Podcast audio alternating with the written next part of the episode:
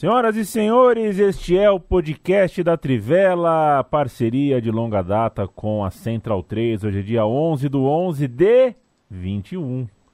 Ano que vem vai ser 11 do 11 de 22, ou seja, 11 mais 11 igual a 22. O Matias é o loucão das efemérides, já colocou no ar hoje. Eu apresentei é, ao lado dele o som das torcidas sobre o 11 do 11. Na verdade, sobre a Copa da Inglaterra, né, que começou num 11 do 11 há uns 800 anos atrás. Eu tenho certeza de tudo, viu, Felipe Lobo? Quer dizer, mentira, o contrário, eu não tenho certeza de nada. A única certeza que eu tenho é que aconteça o que acontecer, a Copa da Inglaterra continua uh, sendo jogada todo ano. Este é um podcast produzido em parceria, né? Central 3 Trivela. Tanto o estúdio quanto a redação são empresas independentes que precisam sempre lembrar a você que nos ouve que a gente tem um financiamento coletivo e a gente se sustenta em boa parte graças a isso. apoia.se barra Trivela, apoia.se barra Central 3, eu me chamo Leandro a mim. Comigo, Bruno Bonsante, o Matias Pinto, o já citado Felipe Lobo e ele, Leandro Stein. Leandro Stein, é o seguinte, você que é goleiro do, do, do ao longo da vida, né? Goleiro pelas, pelos campos e quadras de São José dos Campos. É, qual foi o goleiro reserva que você mais pirou quando você tinha 9 anos? Boa noite. goleiro reserva. Olha, assim, vou, vou falar um com, com certo carinho, né? Porque que quando eu tinha 9 anos, o goleiro ali reserva do Flamengo, que era o meu time, para entrar, era o Júlio César, né? O Flamengo tinha o Klemer, que não era tão bem quisto assim pela torcida, e tinha o Júlio César ali a ponto de, de eclosão, né? Acho que Júlio César, então, tá, tá nessa memória afetiva e depois, quando ele virou titular mesmo do Flamengo, né? Assim, momentos espetaculares. Muita gente não lembra do, da partida incrível que ele fez na final do Carioca de 2001, por exemplo, muito além do gol do Pet, ou a maneira como ele salvou o time do rebaixamento ali, principalmente em 2004. Então, não é um goleiro que é muito lembrado como goleiro reserva, mas acho que dentro do meu time fica essa essa figura porque era um cara que muito se apostava, né? Por toda a fama dele é, no, nas categorias de base, nas próprias seleções de base e, e virou que virou um, um personagem de muita identificação com o clube depois. Fiz a provocação porque foi a semana de Bruninho no futebol brasileiro, né? Bruninho, nove anos, torcedor do Santos, pediu, pós-jogo, né? Os jogadores indo pro vestiário, você sai pedindo a camisa, né? Ei, dá a camisa, dá a camisa. Ele não levou uma faixa pro Jailson, um cartaz pro Jailson, mas pediu a camisa pro Jailson. O Jailson ouviu, entregou a camisa para ele. A gente, clássico sempre foi um lugar mais hostil do que um jogo não clássico, né? É, então, bafafá acontece aqui e ali, mas a gente uh, tem algumas coisas boas. A gente está no ano que a gente está, na época que a gente está, com coisa para ser filmada, todo mundo com seu celular, todo mundo conseguindo registrar. A gente consegue ter uma consciência coletiva que, né, se isso acontece em 1990, o moleque só ia ter que contar isso na escola no dia seguinte, mas não ia ter um registro, ia ficar uma memória perdida. A gente tem como difundir é, algumas coisas que civilizam o nosso ambiente. E civilizar a arquibancada é muito bom. 100 mil pessoas no Maracanã, 50 anos atrás, era lindo, mas era 100 mil homens, né? Era 99.900 homens e 100 mulheres. É... Era ruim isso, né? E a gente romantiza. E a gente romantizou muita coisa ao longo desse tempo todo, com estádio. Estádio, uh, a gente precisa estar tá sempre debatendo esse espaço, esse acesso.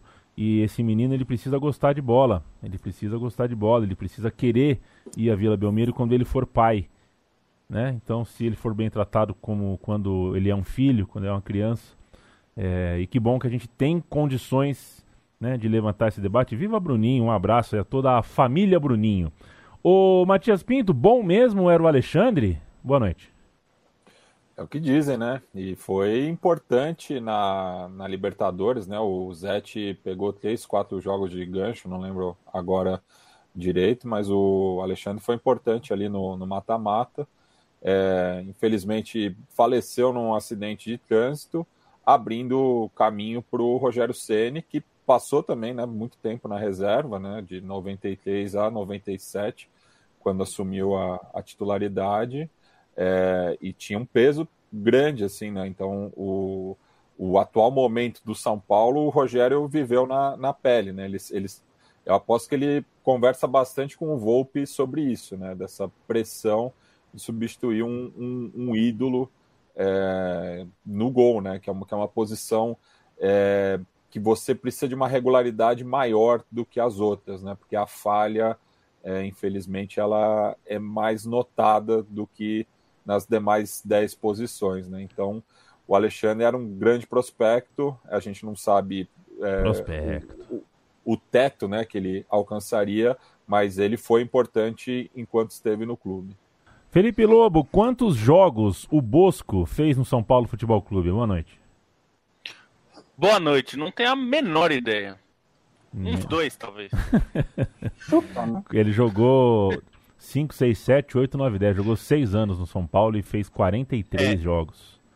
Sabe que teve uma época, é. teve uma época que a gente fez uma série que foi bem legal, que era é, as entidades místicas do futebol. Sim, era né? muito bom isso aí. E, é, é, que acaba uma hora, né? Não dá para ficar inventando entidades é. místicas eternas. Mas uma das entidades místicas era o goleiro reserva.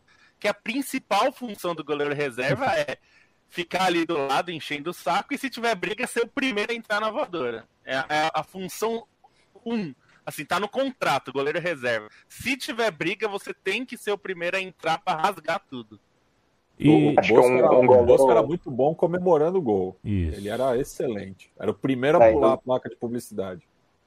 Os goleiros reservas, um desses brigões, acho que um clássico, era o Fabiano, que jogou muito tempo na Portuguesa, Sim. no Cruzeiro, ficou célebre como goleiro reserva brigão no São Caetano naquele jogo contra a América do México. Ah, América carrinho, é. carrinho de mão jogado. No, no né? Tem que ter, para ser, ser goleiro reserva, tem que ter resiliência, né? Porque, nossa, é, você passar às vezes 3, 4 anos da vida e jogar 10 jogos é muita loucura. E o pessoal, né, Bruno Bonsante, boa noite. O pessoal ficou chocado essa boa semana noite.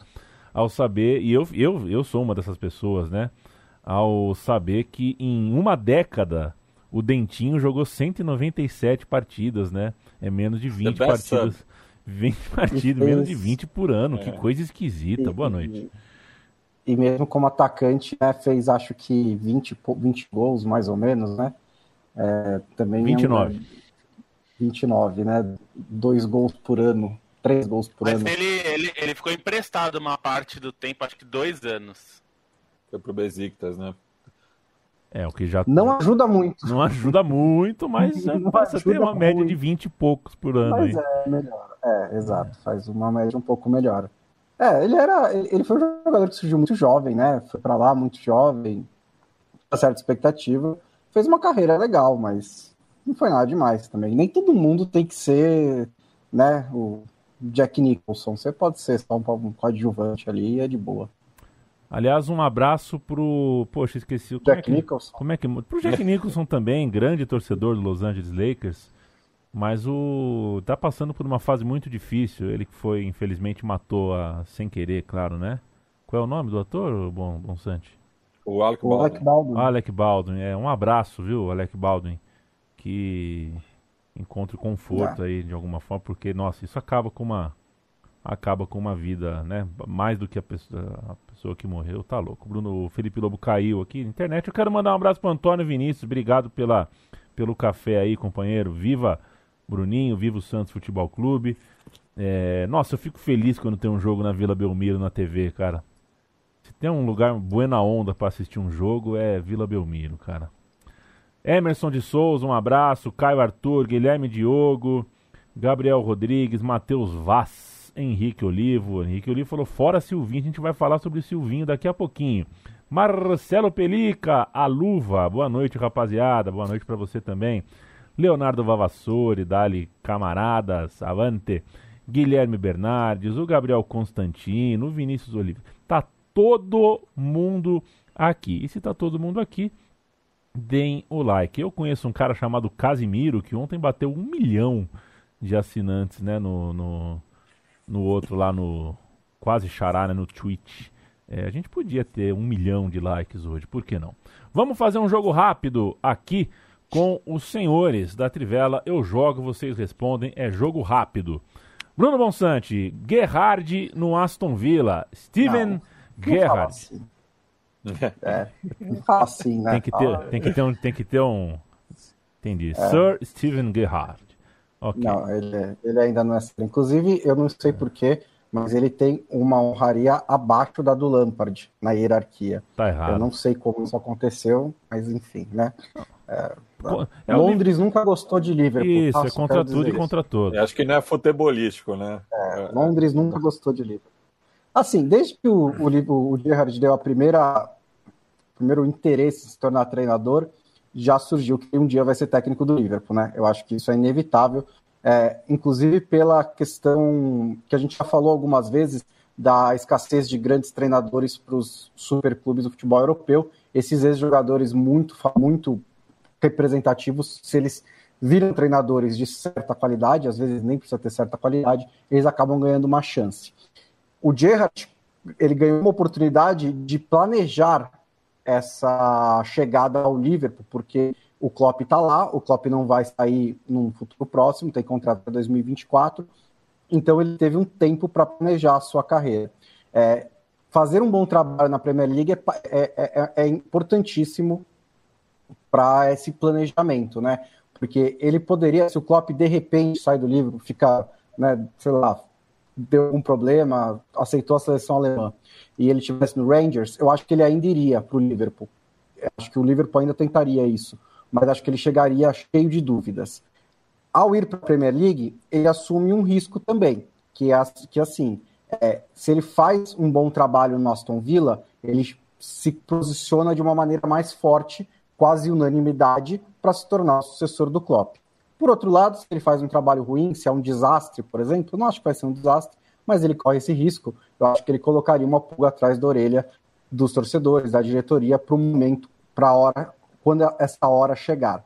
Então, é um, é um movimento natural, é um movimento que ele, ele tem que tomar. É, eu fico mais tranquilo se o Gerrard fizer um bom trabalho, pelo menos razoável, no, no, Aston Villa. Eu acho que teria realmente que ser um desastre para colocar em dúvida a possibilidade dele um dia assumir o Liverpool, mas ele estava muito mais confortável no Rangers, muito menos exposto, né? A mesmo pela lógica do campeonato escocês, mesmo se você está mal, como o Celtic que está em crise há quase dois anos, ainda está em segundo colocado, ainda ganha a maioria dos jogos.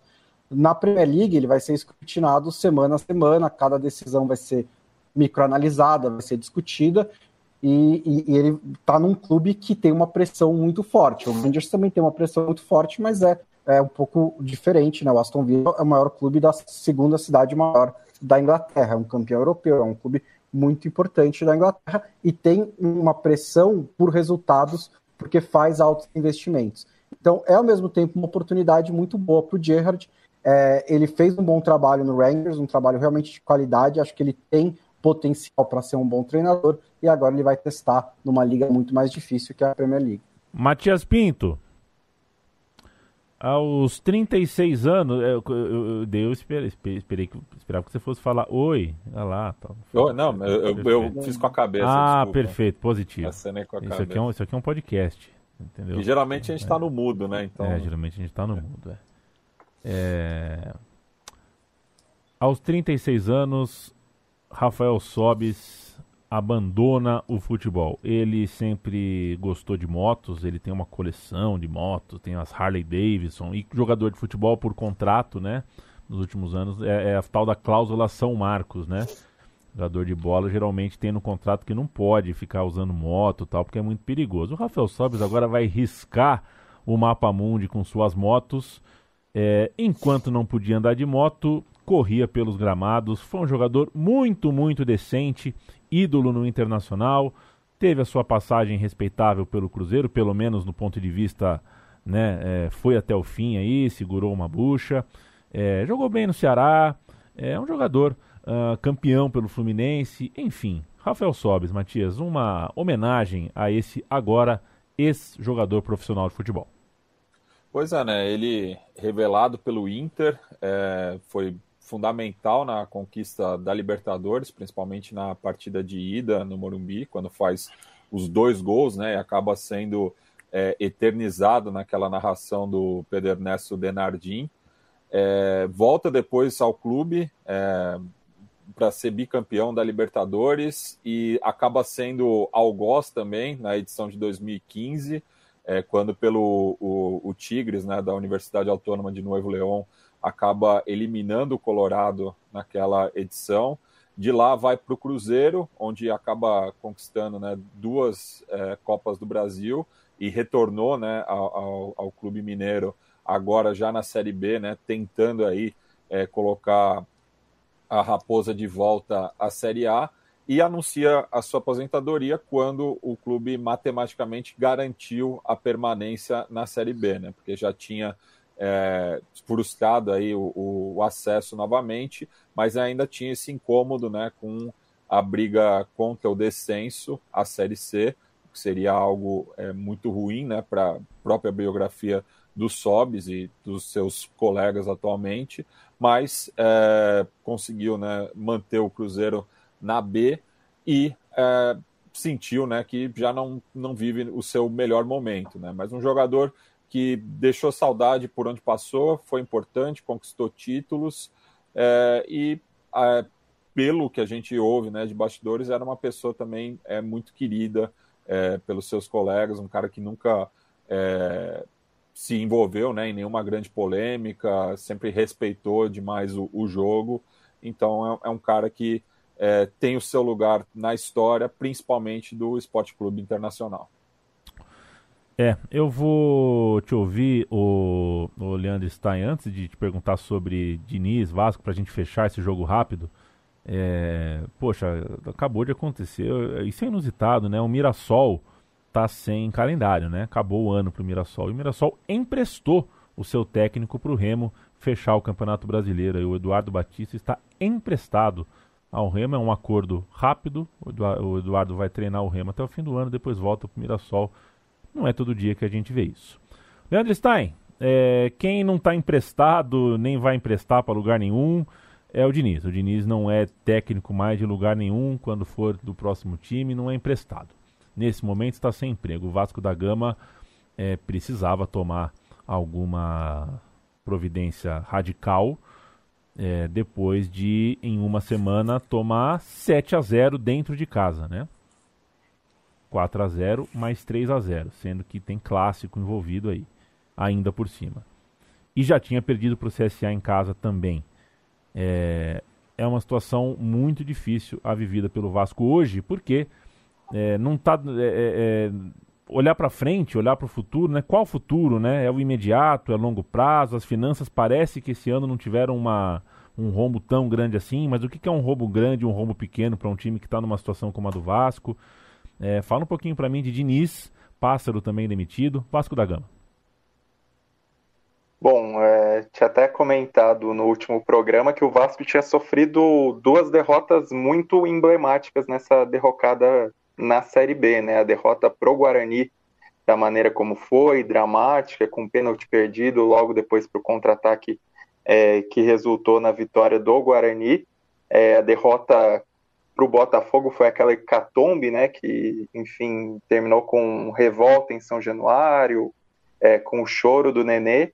Acho que esse jogo contra o Vitória foi um símbolo do desastre, um símbolo da maneira como estava é, se insistindo nos erros, e acho que um fim da linha mais do que compreensível para o Diniz, né, que ainda começou um pouco mais oscilante, e aí teve um período de alta no Vasco, e teve toda aquela empolgação, o dinismo, é, a maneira como a torcida do Vasco parecia acreditar no, no acesso, então esse baque é exatamente desde a derrota pro, pro CSA e desde então esses três resultados tão emblemáticos assim na, na, na derrocada do Vasco. Né? Acho que é, pro Diniz, é, ele ainda acho que ganhou um crédito, né, de, depois de trabalhos tão questionados, depois de de tantas críticas, aí a gente pode, pode discutir, é, enfim, todo, todo esse 880 que existe ao redor do Fernando Diniz, e eu acho essa discussão sobre o Fernando Diniz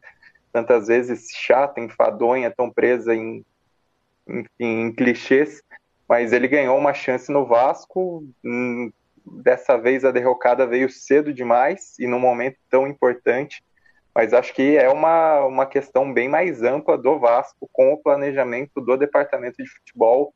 E isso resulta hum, também na saída do Alexandre, do Alexandre Pássaro, né, que era o, o homem forte do departamento, era o executivo, era o cara que, enfim, bancou o Diniz por, por já ter essa relação antiga com ele e não se sustentou, né? O Vasco, por mais que tenha realmente uma, uma, uma questão financeira é, parecia relativamente estável em, em, condições dentro de uma Série B boas o, o suficiente para montar um time caro para o padrão da Série B, trouxe suas apostas, tinha jogadores de peso para a Série B, né? Se a gente pensar na própria volta do Nenê, é, no Cano, e né, foi um Vasco muito aquém dessa possibilidade, né? Desse poder competitivo e um planejamento de futebol que deixou a desejar em vários momentos, né? As próprias mudanças de treinador durante a temporada, a própria falta de rumo ali entre os próprios nomes escolhidos, e acho que o, o Diniz acaba virando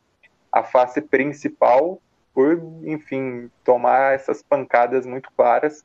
Mas acho que a questão para o Vasco, mais do que o próprio técnico em si é, é o planejamento do futebol, né? Isso aí está mais do que claro que precisa mudar para conseguir buscar esse acesso, para conseguir sair da Série B no próximo ano, quem sabe, e assim, para um clube como o Vasco, é, com a própria situação financeira já prejudicada de muitos anos, é, passar mais um ano na Série B, né? É muito que ocorre com o Cruzeiro. É, é um pouco o sufocamento que aumenta ao redor do clube.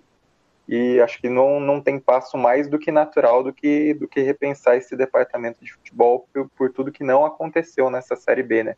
Diante das expectativas, até comparando com, com os outros clubes que já foram campeões brasileiros, o Vasco de fato tinha uma expectativa maior sobre si e esse final de Série B, com esses jogos, com esse, todos esses resultados emblemáticos e esse jogo contra o Vitória, é, brigando contra o rebaixamento, a maneira como o Vasco acabou sendo amassado, assim, um gol logo de cara, é, acho que pesa muito para mostrar o, os problemas nesse departamento de futebol que o Vasco teve. É, eu acho que o Diniz precisa de um tempo para respirar, né? É uma sequência muito complicada para a carreira dele. É, a gente já discutiu bastante o trabalho sobre o São Paulo, mas ele saiu desgastado, depois de ter saído desgastado do Fluminense, depois de ter saído rapidinho do Atlético Paranaense, assume o Santos, não vai bem, assume o Vasco logo em seguida, não vai bem também. É, só vai acumulando, né? Ele é, tá muito quente a discussão sobre o Diniz, ninguém vai mudar de opinião por enquanto. Ele precisa se, se retirar um pouco, acho, do, do olho do furacão. É lógico que, assim, se ele precisar trabalhar, ele precisa trabalhar. Então, se ele precisa, ele precisa, então esquece o que eu estou dizendo.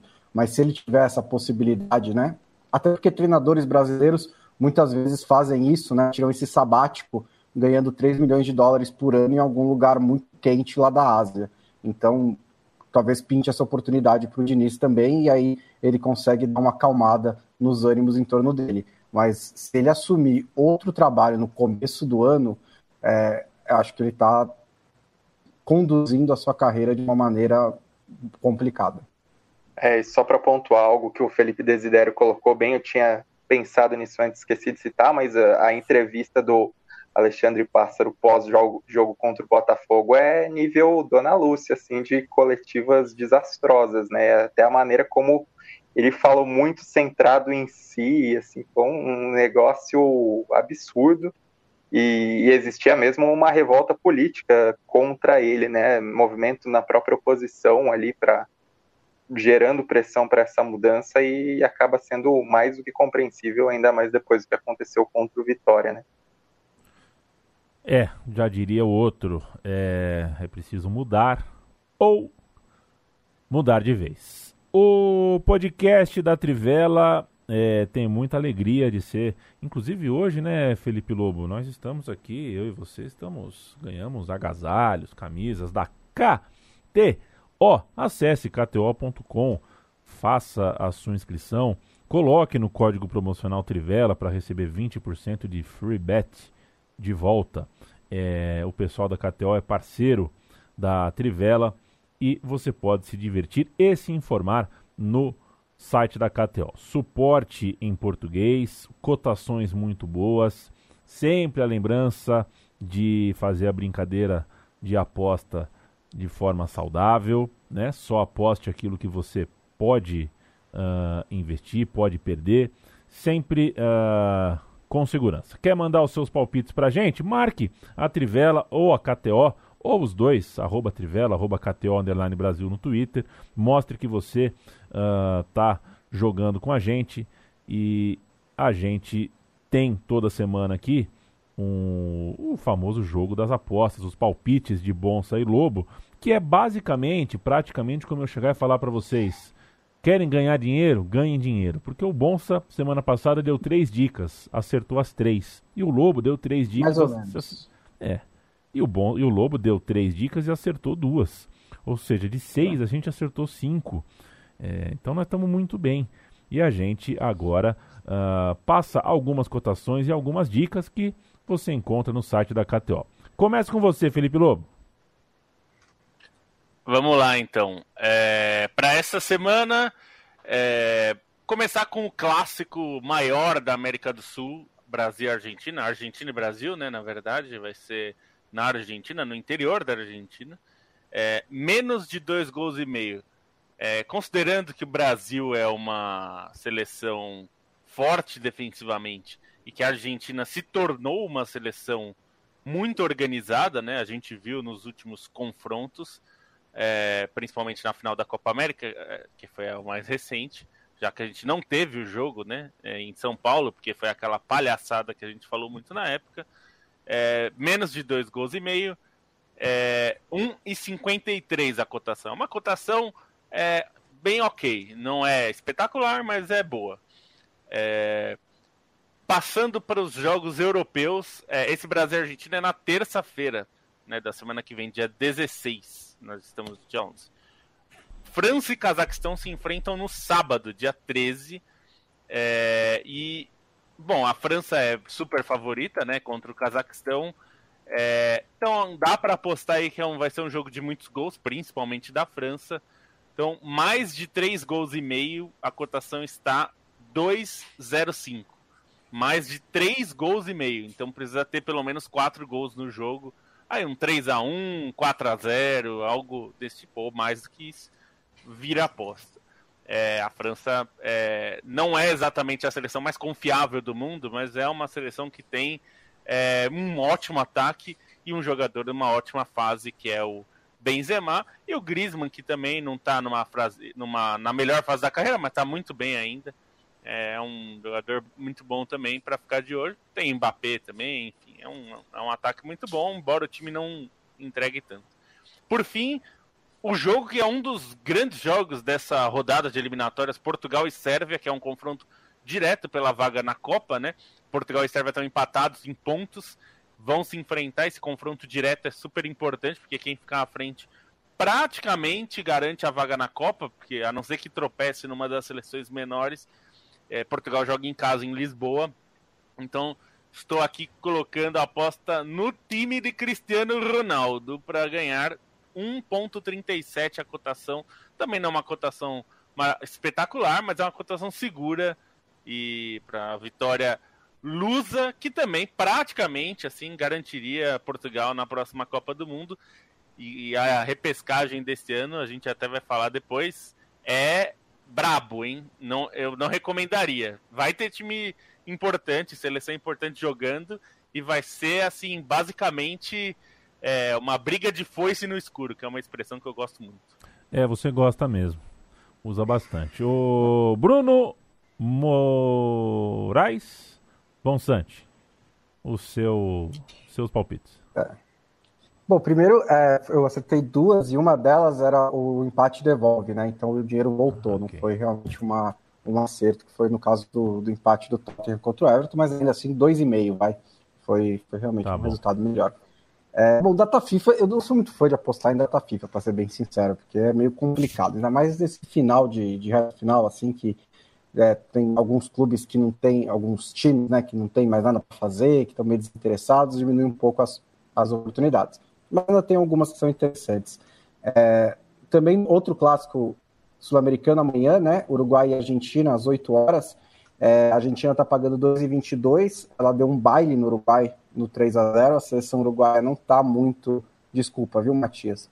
Mas ela não está muito forte nesse momento. Ela está, é, inclusive, preocupante, né? Acho que corre um risco aí de não se classificar para a Copa do Mundo. E a Argentina, é, contra todas as expectativas, se tornou um time coletivamente muito forte. É, em casa, a Argentina deu um baile no Uruguai, não faz muito tempo, e eu acho que essa odd é meio alta para a Argentina simplesmente ganhar do Uruguai. É um jogo fora de casa, pode ser complicado, mas a odd é alta, também pode ir com uma unidade um pouquinho menor, 2,22.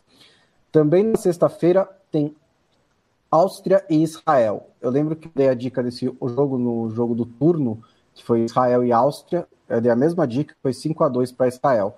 É, esse jogo é fora de casa, a Áustria já está eliminada, mas está garantida na repescagem por meio da Liga das Nações. Então a Áustria não tem absolutamente nada para fazer nesse jogo. E mesmo quando a Áustria tem coisa para fazer, ela já é uma seleção que às vezes joga meio preguiçosa.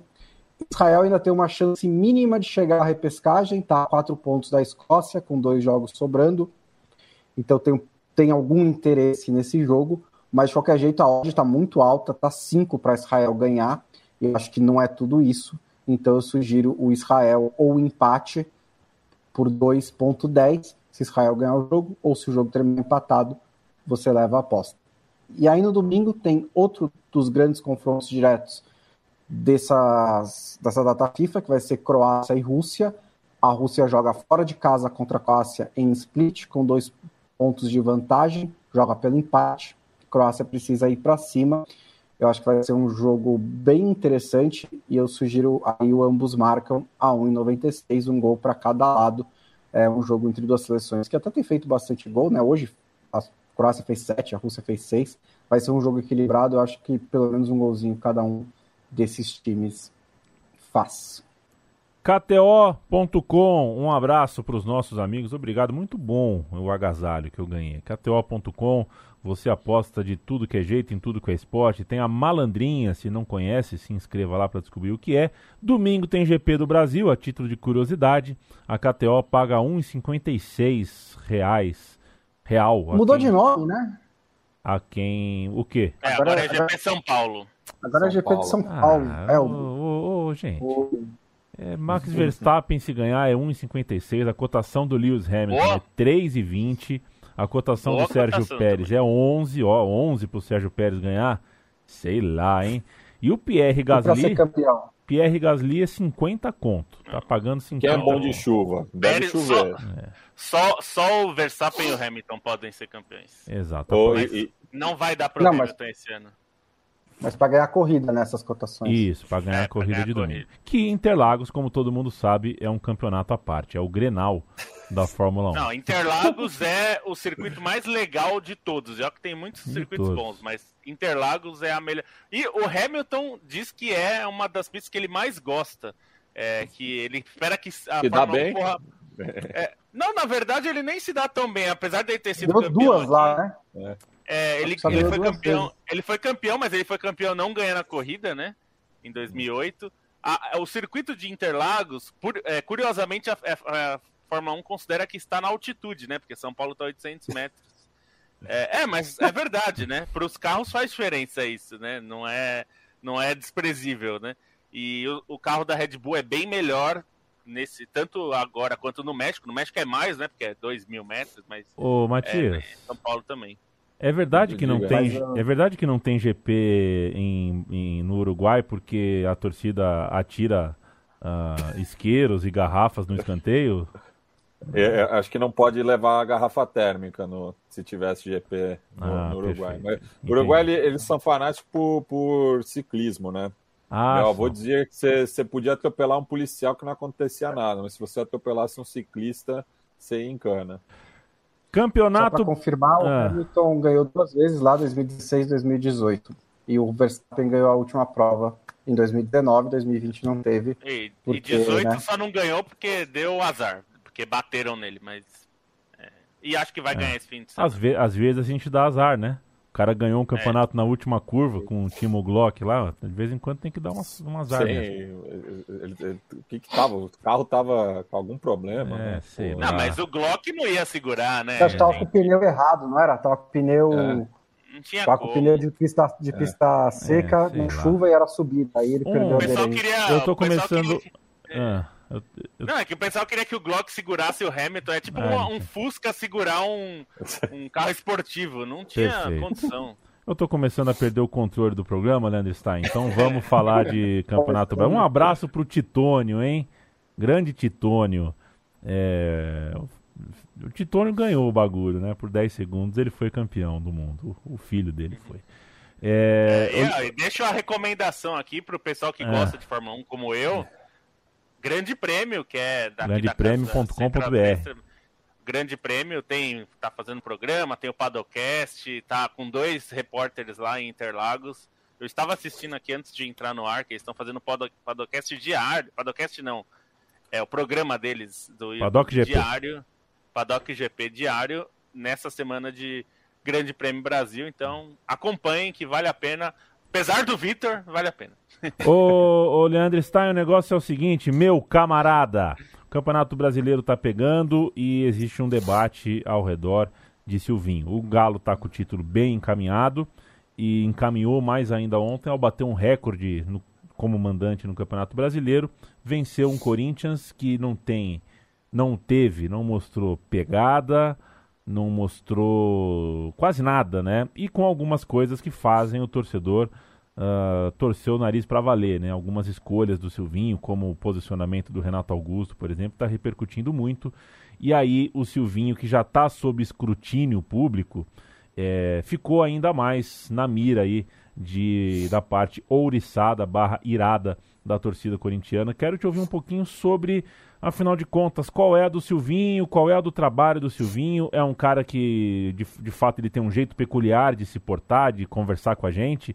Mas em campo, no Corinthians não é nem peculiar, nem, nem, nem incrível, não é bonito de ver. É um time que não, até o momento, pelo menos na minha concepção, tá, tá devendo bastante.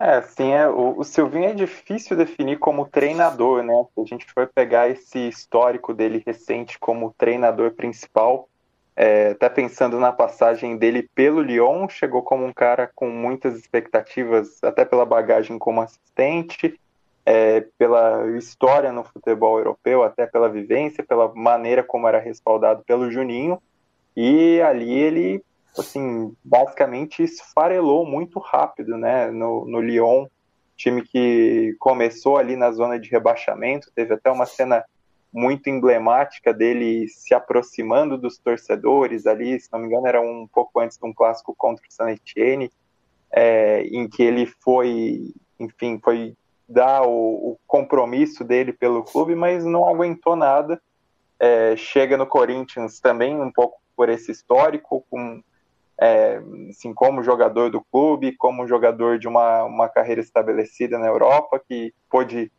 ter uma boa experiência como assistente, mas não, não acontece no Corinthians, né? No início acho que existia certa paciência com ele pelo contexto do Corinthians, pela dificuldade que tinha para se montar um time, mas à medida que ele foi ganhando reforços e até existiu um momento um pouco de empolgação ali de parte dos corintianos, né? Vislumbrando um pouco é, talvez um G4, uma, uma possível arrancada ali, quem sabe, para se aproximar dos primeiros colocados.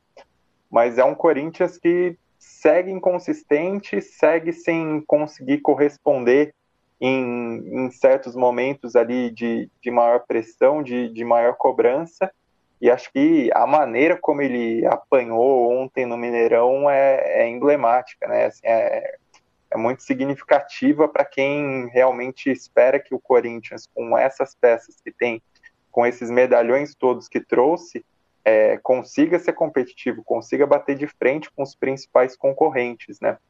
É, não foi o que aconteceu, as escolhas dele interferem muito nisso, né? Acho que é o caso mais básico aí é mesmo do Renato Augusto, né? Que você acaba perdendo em duas frentes ali, você não aproveita o potencial do Renato Augusto e você acaba desperdiçando ali um ponto de referência no ataque em si. E acho que é uma, uma questão pro Corinthians discutir nessa reta final do brasileiro o que, vai querer com o Silvinho, se, se acha que, que é possível dar tempo para ele se provar como treinador, mas acho que as escolhas dele é, no contexto atual do Corinthians agora, com o time realmente reforçado, com, com nomes de, de muito mais qualidade para tentar brigar lá em cima, e fica muito na, na mira, né?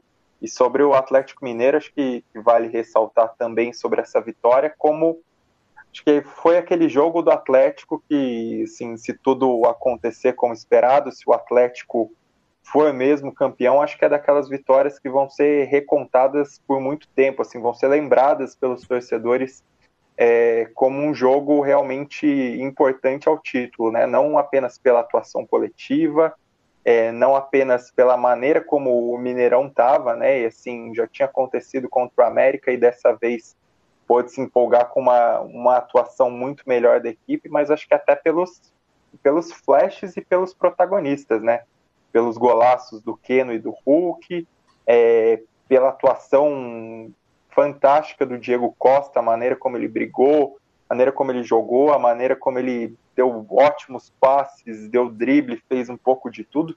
E mesmo para símbolos mais antigos, né? Por exemplo, se a gente for pegar o Hever, que acabou entrando ali e acho que fez uma partida muito digna do, do tamanho que ele tem dentro do Atlético Mineiro. Então acho que esse jogo ele acaba sendo um, um belo resumo é, do que é esse momento do Atlético Mineiro, se for campeão brasileiro mesmo, como tudo indica, por toda a vantagem construída.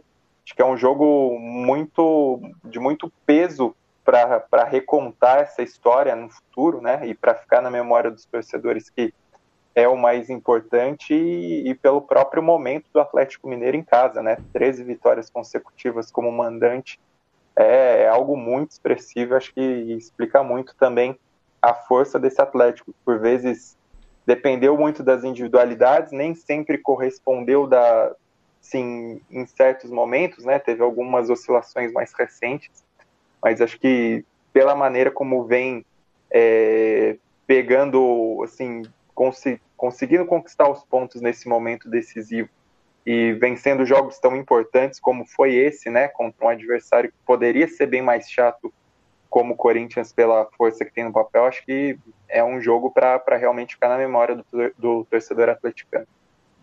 Sobre o Corinthians, é, eu acho que o Corinthians contratou um treinador iniciante ele sabe que vai demorar um tempinho, né, para chegar lá.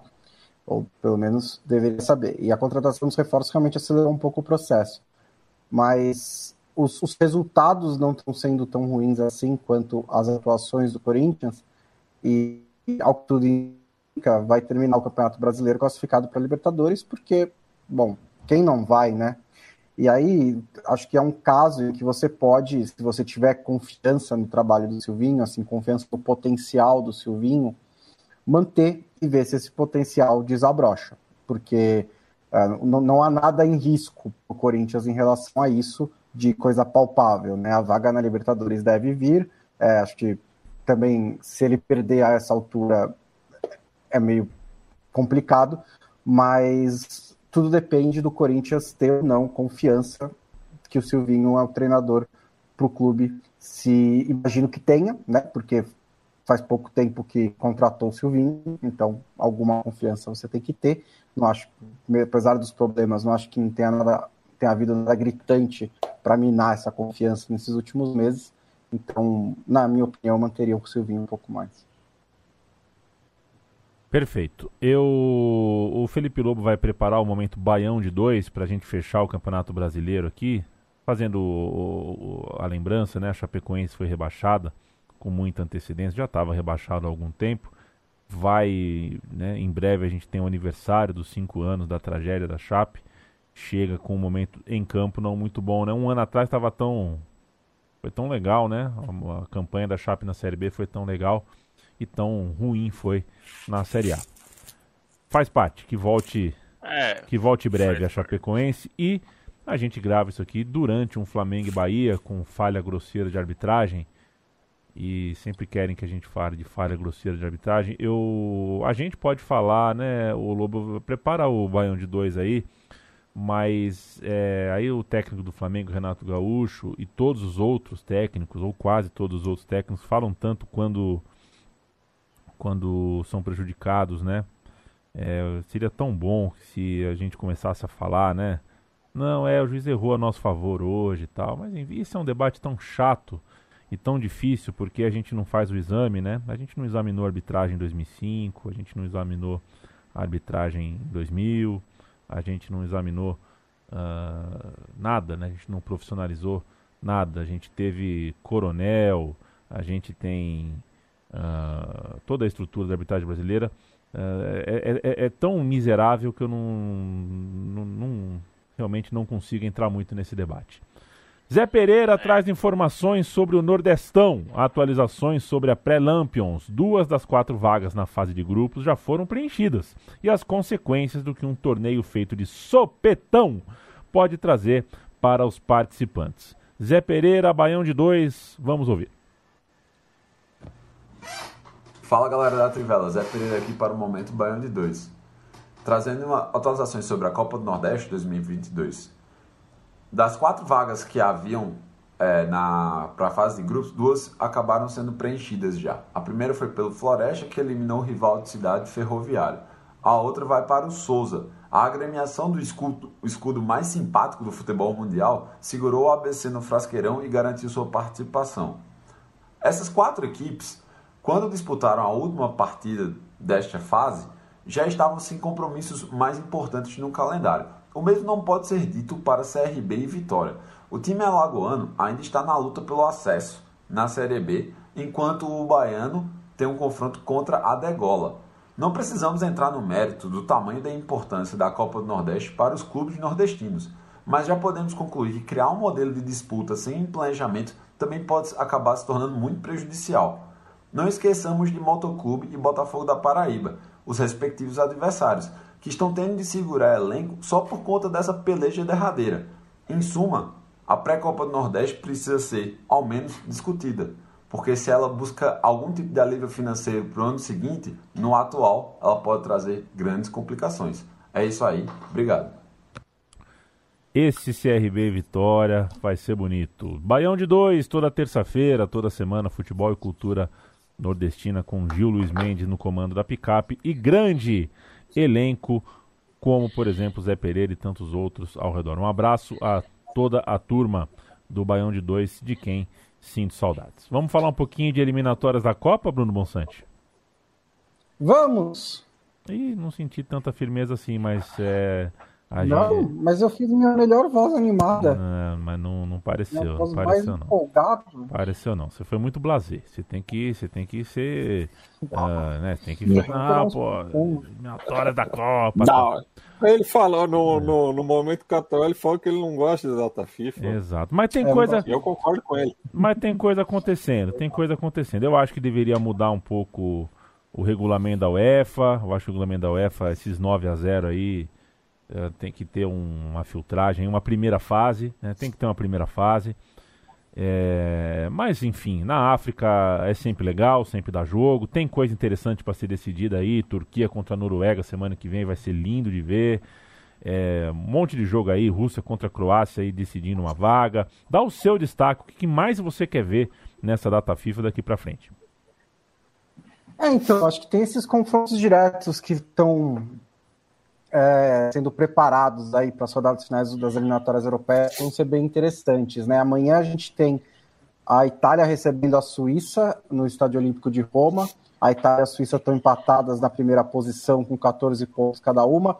E a Itália tem uma vantagem no saldo de gols, mas é uma vantagem muito mínima. Então, assim, no, na teoria, ele pode até jogar pelo empate, mas é, na última rodada a Suíça pode ultrapassar no saldo de gols.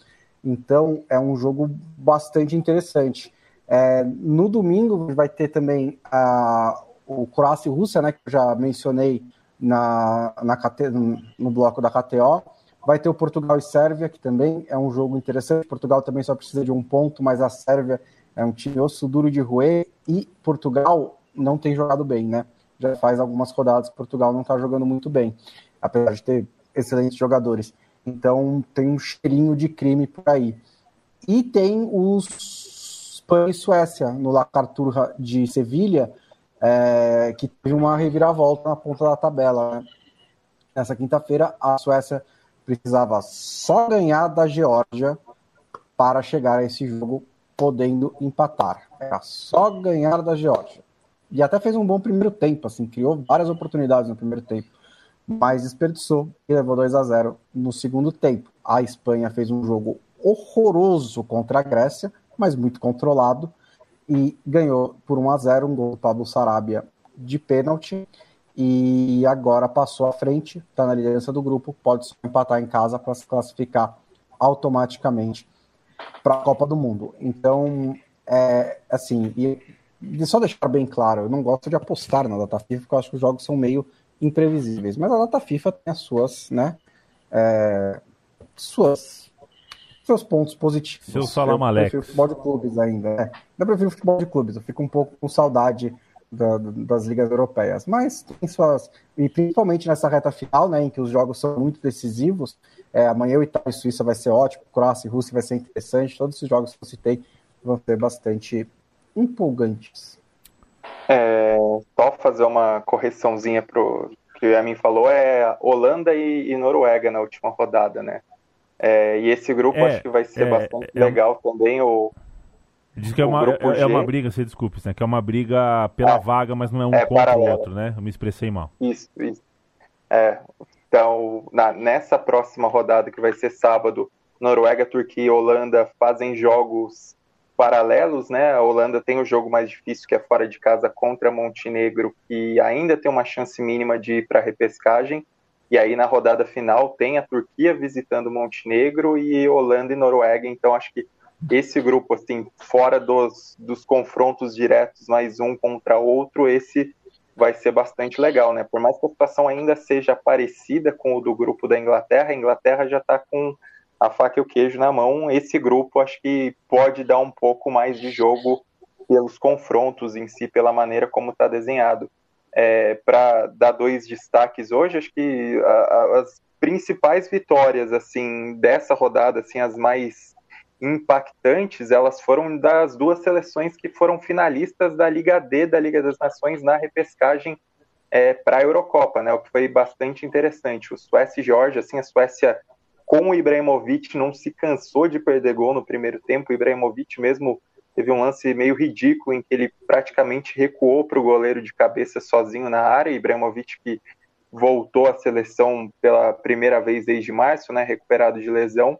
E aí a Geórgia teve sua grande estrela, um cara que eu não vou saber falar o nome direito, vou tentar, mas o Varatskhelia, que marcou os dois gols hoje, que estava até com Covid é um, é, no jogo contra a Macedônia do Norte na final é, da repescagem para a Eurocopa e é um cara de 20 anos, do Rubin Kazan. A Georgia tem até um, um, time relativamente jovem que é treinado pelo Sanhol aí, lembrado como o eterno lateral direito reserva da seleção francesa, carreira no Bayern de Munique.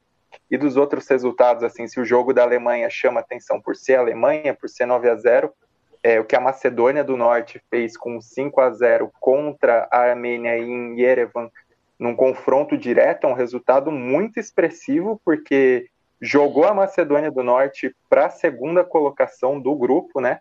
Dependeu também do empate meio xoxo da Romênia contra a Islândia em Bucareste e ajudou muito a Macedônia do Norte nesse momento, né? Uma vantagem excelente de um ponto, assim, num grupo muito parelho ali pela segunda colocação e a Macedônia do Norte vai pegar na última rodada a eliminada Islândia, precisando só fazer sua parte. Então, Macedônia, que já foi para a Eurocopa, pode ser uma seleção diferente aí nessa repescagem, tirando, acho que, se fosse para colocar a segunda colocada desse grupo ainda que oscile muito, seria a Romênia, né? Fora que a Armênia também liderou essa chave. Só uma última palhinha, os 9 a 0 chamam a atenção, mas até subindo uma nota logo mais na Trivela, eu achei que foi bastante legal a demonstração de carinho da torcida da Alemanha com o Joachim Löw. Recebeu uma grande homenagem na Volkswagen Arena, com um mosaico, com trocentas faixas, com torcida cantando o nome dele. Então, apesar da, da irritação recente, da insatisfação com os resultados ruins, com os resultados com, ruins, com as campanhas fracas, essa demonstração de carinho acho que representa bem o tamanho que o Love tem para seleção alemã nesses 15 anos e principalmente pela conquista da Copa do Mundo de 2014. E eu fiz uma conta de padaria rapidinho aqui, desculpa se tiver algum erro, mas mesmo com dois empates sem gols, a média dessa quinta-feira, pelas eliminatórias da UEFA, foi de 3,9 gols por partida, né?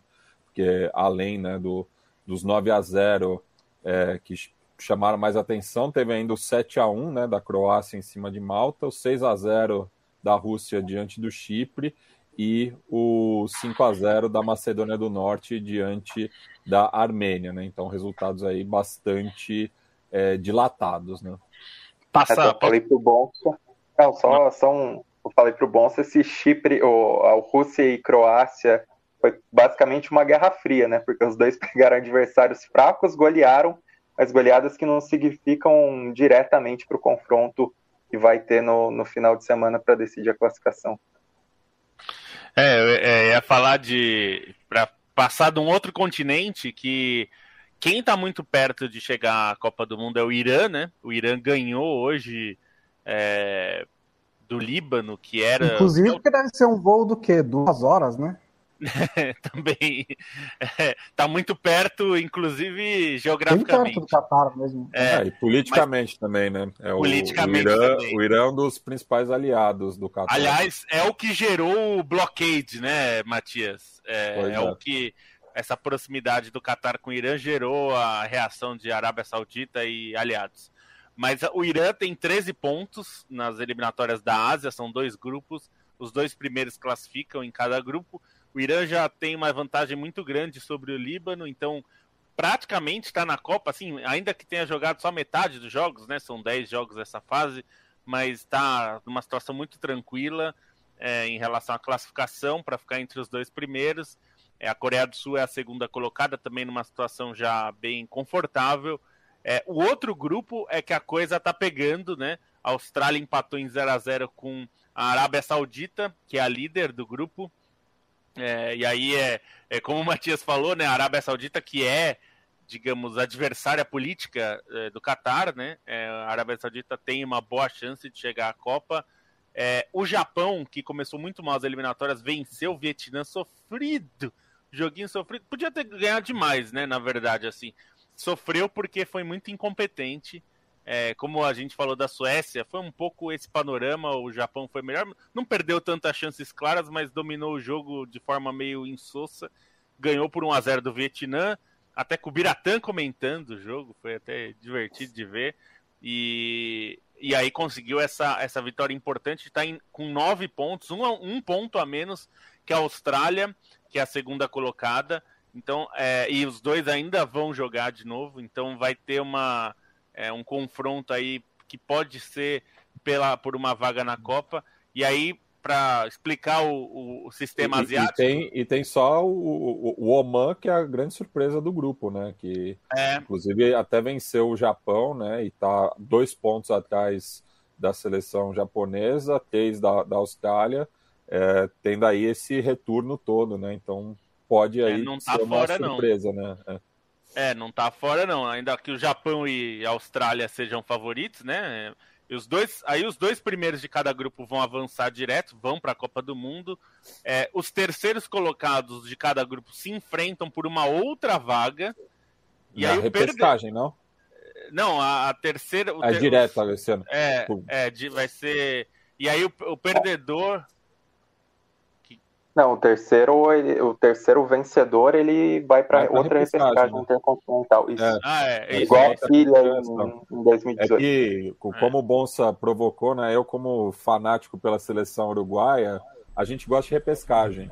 Então é. É, vocês adoram repescagem. É, o Uruguai e repescagem é. Então estamos até de é, olho aí, sabe né, como nas é isso, eliminatórias asiáticas. Isso é igual. É, ser, eu, né? eu, trouxe. Porque não foi sorteado ainda, né? As, é. as, as, repescagens, os, os, confrontos, né? Eu vivi em São Paulo, né, a vida toda e sou torcedor do Palmeiras, muitos amigos corintianos e amigas também. E tem essa coisa, né? O corintiano fala assim: não, eu tenho, a gente gosta de ser mais sofrido, a gente gosta de ganhar na raça no último. Mas aí o Corinthians montou em 98, 99, 2000 um puta time. O melhor time que eu vi jogar futebol por mais de dois anos no país. Eu não vi ninguém reclamar.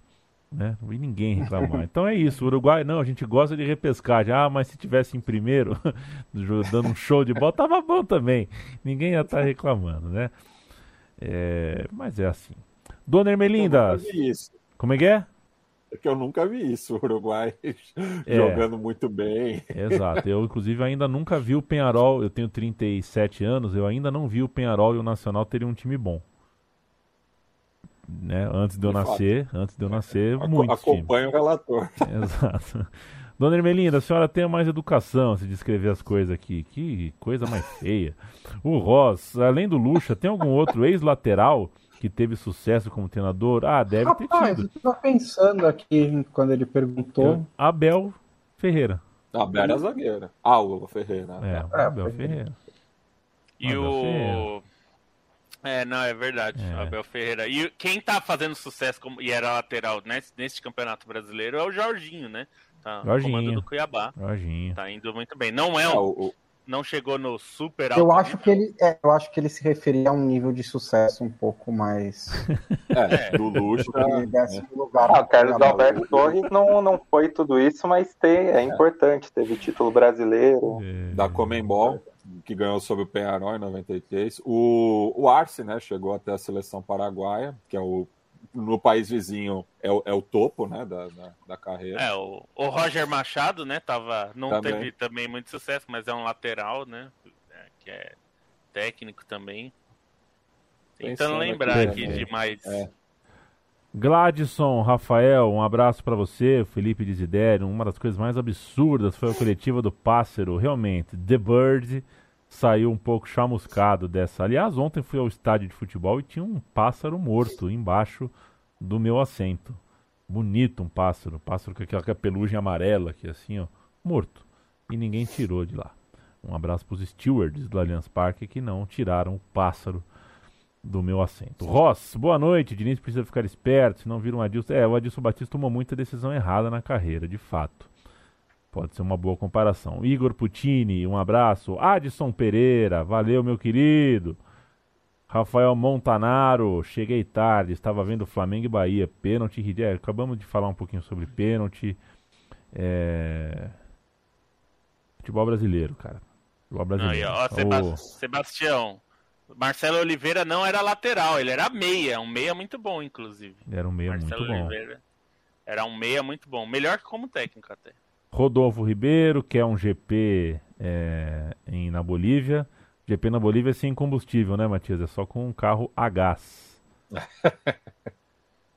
é, lá, a Bolívia tem Rapaz, muito gás. Não ia ter, não ia ter aderência nenhuma. Você sabe é. que os carros usam é, é uma configuração no México para andar, andar na altitude que é parecida com a configuração de Mônaco, que é basicamente com o maior downforce possível, né? Porque o carro não tem aderência causa da altitude. É muito doido. O Trevisan... É, eu, eu lembro essa coisa do combustível, o professor de química sempre lembrava que o, na Fórmula Indy não era etanol, era metanol, né? Até que quando tinha incêndio, né, essas coisas, é, não dava para ver as chamas, né? Então o pessoal tinha que ficar bem esperto, a, as equipes de resgate. E em Minas Gerais, como é que era, Matias? não sei. Não era nem etanol nem metanol, era etanóis. É. E... Trevisani, um abraço. Ele pergunta aqui: Mitrovic. A mesma praça. O, mesmo, o último matou o Caixás. Você sabe, conhece essa? Essa é muito boa. o ultimato de Caxias. O Trevisan pergunta: Mitrovic ou Mitroglu? Mitrovic. Mitrovic, doidaço do Furran. Gosto muito. Mitrovic é um cara que eu queria na várzea. É um trator, né? É um trator. O Mitrovic, o acer... é... é... o Mitrovic acertaria o Autônomos, o Lobo. Acertaria, né? Ele daria um jeito. É o elo perdido, né? É, ele melhoraria o time Mas, ali. Rapaz, o homem. É, é um tipo de jogador que eu particularmente gosto muito, que é esse jogador que ele atropela o zagueiro. Ele não, não, não é intimidado, toma porrada. É. Não tem tempo ruim, gosto... não. E aí o time cai pra segunda divisão, ele joga, ele fica, não tem é. problema. É. E deita na segunda divisão, né? Porque pro nível dele. Gosto muito. Ô, Matias, tchau. Olha aqui, ó. É, olha o naipe da caneca que a gente ganhou da KTO uma aqui. Nossa. Uma canecaça. Canecaça. Eu vou, eu vou é aposentar pesada, hein? aquela É outra lá. Isso, eu, Eu eu- vou aposentar aquela que eu tava usando. vamos Nossa, colocar o um. menino vai adorar quebrar essa caneca. É, essa. Ó, mas essa, essa vai dar trabalho pra ele quebrar, viu? É. Porque essa daí é. Vamos é colocar um, caneca. um L e um M no fundo pra gente não Ah, tro- sim, trocar baba. Beijo pra você. É. Beijo e até segunda-feira. Se Deus quiser e ele há de querer. Bruno Monsante, beijo. Um beijo e até segunda-feira. Se Se Deus, Deus, quiser. quiser. e ele há de querer. Ele há de querer. Felipe Lobo! A gente precisa se ver, meu vizinho. Beijo. É, é verdade. Hoje, hoje que eu tô aqui na, na- no Cangaíba, você está aí no estúdio, a gente vai acertar isso aí, esse negócio aí. Tomar uma cerveja aqui na, na frente do prédio, igual Perfeito. adolescente. Perfeito. Beijo, beijo Lobo. Até segunda-feira. Até segunda-feira e um beijo pra Gabi também. Leandro Stein, o moço de São José dos Campos. Um beijo, companheiro. Um beijo e só para dar uma palhinha, falar que Mali passou a fase final das eliminatórias africanas, é uma seleção que tenta aí a vaga inédita para a Copa do Mundo, até acho que é uma das primeiras da fila entre possíveis estreantes, e essa rodada definiu dois confrontos diretos em outros grupos. Teremos um África do Sul e Gana, e, e Gana pode até dizer que deu sorte ao só é, pelos resultados de hoje, porque só empatou com a Etiópia, mas a África do Sul ganhou por 1 a 0 de Zimbábue. Se a África do Sul fizesse saldo hoje, a situação de Gana ia ser muito complicada no confronto direto. Com esse 1 a 0 o Gana só precisa ganhar o, o último jogo da África do Sul em casa. Teremos também Benin e República Democrática do Congo, República Democrática do Congo, que já foi a Copa do Mundo de 74 como Zaire, Benin tenta essa vaga inédita. O confronto direto vai ser na República Democrática do Congo, mas com vantagem do empate para Benin. Então fica essa palhinha de eliminatórias africanas. E boa É noite a todos. Aproveitando o gancho do Stein, que no programa de segunda-feira eu falei sobre a segunda divisão no Uruguai e o Albion voltou, né? Depois de mais de 100 anos, vai disputar o seu primeiro campeonato profissional, porque é, jogou a elite do Paisito ainda no amadorismo, mas com um empate diante do Racing de Montevideo, é, confirmou o acesso e está muito próximo do, do título também, né? É, o Danúbio vem logo atrás, mas é uma situação bastante difícil. Perfeito, senhores. É, enquanto a gente termina a gravação, Renato Gaúcho já deu entrevista, aprovou a arbitragem no Maracanã. E aí era isso que eu falava no meio do programa, né? É, é o primeiro a reclamar quando é prejudicado. E o primeiro a ser cínico quando é beneficiado. E é esse o nível em todos os grandes clubes do Brasil. Se fizer diferente, a torcida pega no pé, a diretoria pega no pé, todo mundo torce o nariz. Esse é o nosso nível e vai demorar um pouco para a gente melhorar, porque sai caboclo, entra um pior, depois o outro que entra é pior, e a gente não consegue nem fazer um contrato de TV que seja vantajoso. A gente não consegue fazer nada no futebol brasileiro. O futebol brasileiro está de joelhos, mas a gente tenta fazer com que ele seja uh, pelo menos um pouquinho mais discutido. Valeu, gente. Segunda-feira estamos de volta. Eu aqui no meu velho e querido banco, vocês aí em todo o Brasil. Por quê? A praça é nossa. Um beijo. É, renovando.